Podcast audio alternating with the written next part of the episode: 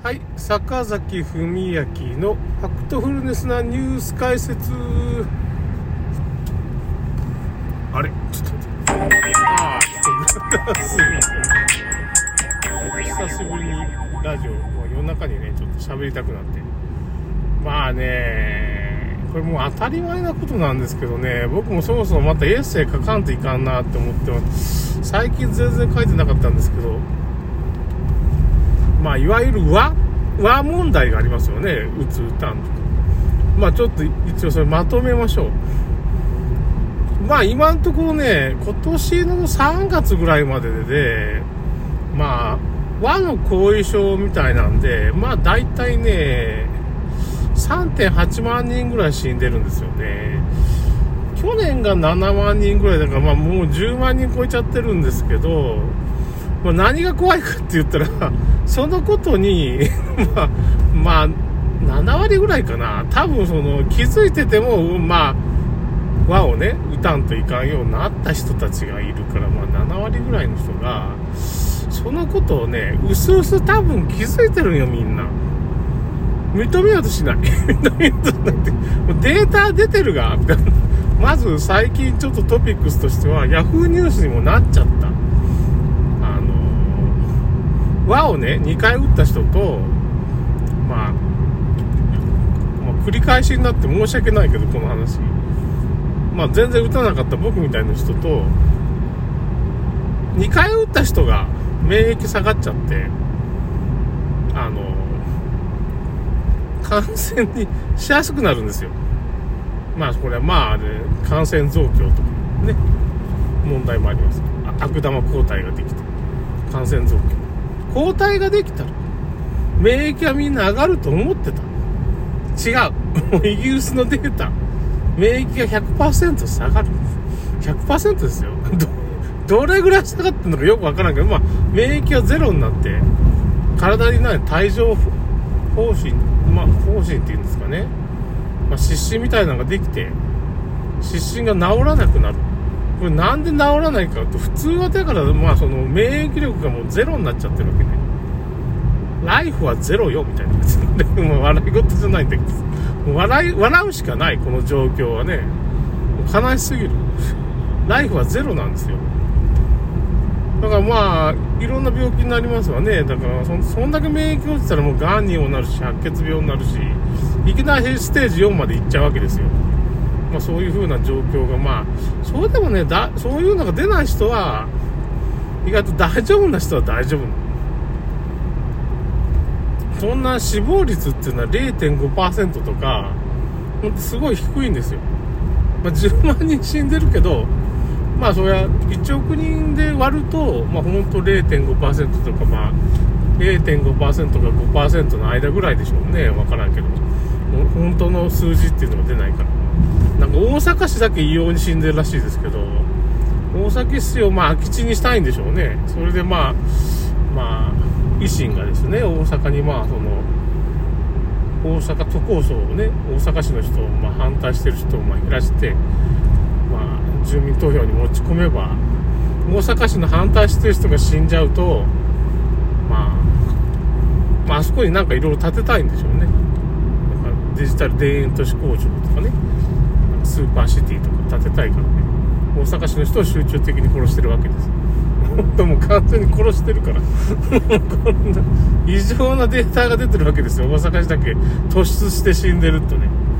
僕も何も情報収集してないような、まあ、発信しないから何やってんだろうって言うんだけどずっと常に僕の周りは情報収集しかないから。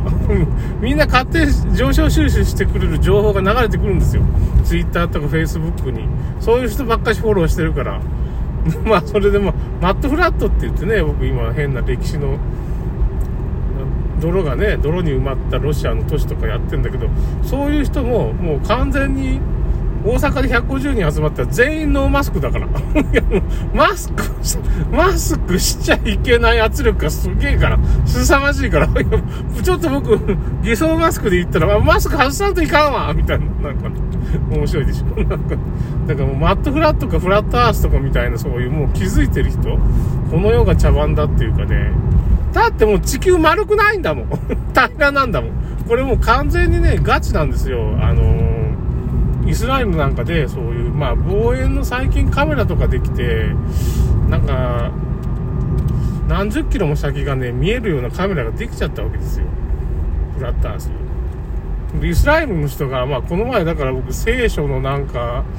巨人伝説みたいなの書いてる、ロジまあ、聖書の勉強会やってる人のなんか資料を取り寄せたんですよね。それで巨人伝説とか、フラットアースについていろいろ書いてるんですけど、地球平面なんですよ。あのね、球が丸かったら、トップガンがね、なんか成り立たないんですよ。マッハなんとかで飛行機飛ばしたら、1秒間にね、だから何百メートルとか何十メートルとか降下しながら飛ばなきゃいけないんですよ。そんなこと飛行機してないじゃないですか。降下線かってどうなるかって言ったら、20キロでね、10メートルぐらい、あのー、下に地面が沈んでいくんですよ。まあ、それでまあ、感性とか重力があって、それで行くかもしれないけど、まあ、どう考えても突き抜けちゃう、宇宙に行っちゃうんですよね。まっすぐ飛ぶと。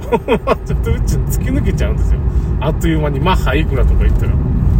なんで突き抜けないかって言ったらもうフラットでしかありえないわけです。でしかもそんな降下しながら飛行機が飛ぶっていうことないが。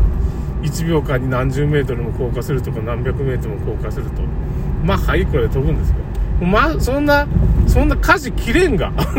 そんな効果っていうか、もう無理なんですよ。その、大体そういうこと物理的にね。物理的に無理なんですよ。なんかすごい魔法のような引力があって、地球が丸い円周上に沿って飛行機が飛ぶっていう風な、魔法の力でもななきゃさ、感性の法則かなんか知らんけど、いや、だけどないでしょ、それ。だけど、ないよ、ないよなって思ってるそまあ、飛行機が飛ぶことも、まあ、おかしいし、まあ、大体、まあ、20キロぐらい離れたところの、まあ、その、イスラエルのなんかの湖、湖とか見て、向こう側を見たら、目線から10、10メートルぐらい地面が沈まんといかんのに、もう対岸が見えちゃうわけですよ。なんか見えちゃいけないものがもう、まあ、いろんなとこで見えて、世界中で見えてるわけですよ。などうも、地球はもう平らなんですよね。まあ、そっから嘘なんですよね。だから聖書でまあいろいろまあ聖書を信じてて、フラットアースみたいな信じてる人もいるんですけど、信じるっていうか、まあ、事実として、その地球が丸かったらちょっと無理なんですよ。飛行機も飛ばないし、その対岸は見えない っていうか、まあ、その、鉄道とかもガタガタになるし、鉄道だってまっすぐ、そんな地球が丸いってことを考慮して鉄道を作ってないんですからいろんな建設物とか。か全てのことは不可能になるわけですだからここんな大きい嘘が僕はあると思わなかったけどいやあるんだな思っていやもうもう本当にフラットアースガチガチだな。地球やっぱ平面だなみたいなのはもう確かなんです。それは地球の向こう側が南極の氷で覆われて周りがねまあ北極はあの、北極は北極の位置にあるんですよ。磁石って常に北極をまあこう指すから、あの、北側を指してるから、だから別に世界一周しようと思ったら、まあなんですかね、その、赤道ぐるっと回るような形にすると、まあ、世界一周してるんですよね、僕らっていうのはね。そういう風なことをしてるんですけど、まあ、赤道に沿ってこう回るような感じのイメージとして。だからまあ南極っていうのはまあ地球っていうかまあ円周上の外側に南極の氷の壁があってその先はどうなってるかわからないんですけど南極条約でそこから先行っちゃいかんっていうふうになってる。止められるんですよね、まあ、飛行機で行こうとまあまあ船で行こうとしても南極の壁にどどこに行ってもぶつかるわけだから。それがフロットハースモデルってやつなんですけどね。その先はどうなってるかわからん。なんでだけど地球が球体じゃないといけんかって言ったら、結局そういう本当にフラットアースだっていうことが、まあ真実だ、事実だっていうことになると、みんなその南極の外側どうなってんのって問題が出てくるわけです。で、天井はやっぱしあれなんですかっていうか、やっぱドームみたいになってるんですかっていうのは、結局飛行機のっていうか、まあロケットの打ち上げで、ドームにロケットがぶつかってる映像っていうのが、まあ、インターネット上にあるわけですよ。ボーンとぶつかってから落ちてくる。こう描いちゃってるわけですよね。大気圏突破できないんですよね。そういう、まあ、動画があってるんですよね。まあ、困ったことに。だそっから嘘なんですよね。だからなんでそういう嘘つくかってことは困るじゃないですか。南極の人とかに何かあったらっていう風な話になっちゃうが。フラットアースが本当だったら。まあ聖書信じてる人はフラットアースモデルっていうのが聖書にも書いてあるんですよ。要するに18世紀頃にはフラットアースモデルだったから、そういう図表がいっぱいあるわけですよね。そのアメリカだってどこまあ日本だってあったんかもしれんけど。まあだから、聖書に書かれてるんですよ。もう1800年代とか1700年代の時に聖書にフラットアースモデルのあの図表がちゃんと書いてあるんですよ。まあ、聖書初なんかな、フラットアースっていうのはだからね。なんでそんなことを嘘をつかなきゃいけないかっていう風な理由がすごいはっきりしてて、不安じゃないですか。南極の外がどうなってるっていうか、要するに僕らあの、ウォールマリアみたいな感じになってる。進撃の巨人のっていうのがね、真実の世界なわけです。その壁の向こうは何なんだ南極の氷の壁で覆われてるわけですよ。あれがウォールマリアみたいな感じになってるから、その外側どうなってるんかって不安になるじゃないですか。だから丸いってことにしたんですよ、おそらくね。これはもう、ほぼ間違いない理由だと思うんですけど、それを、そういう情報統制せんかったらパニックになるっていうか、どうすりゃいいんかなっていうふうにみんな思うじゃないですか。追求されるじゃないですか。だけど丸いってことにしたら、そういう問題が発生しなくなるってことで、そういうふうなことにしたんじゃないかなと思いますね。ということで終わります。